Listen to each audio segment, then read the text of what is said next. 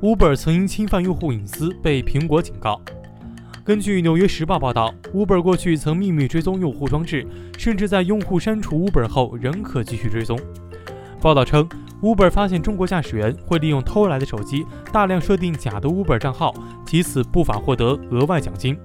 为了防堵该行为，Uber 自2014年起采取一种被称作“特征鉴识”的手段，就算用户删去 Uber 应用程式或重设手机，仍可秘密辨识标记该装置。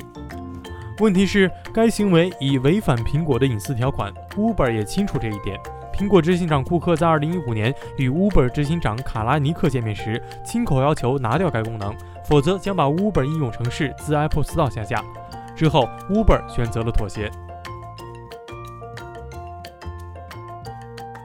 关注科技一分钟，获取更多的科技资讯。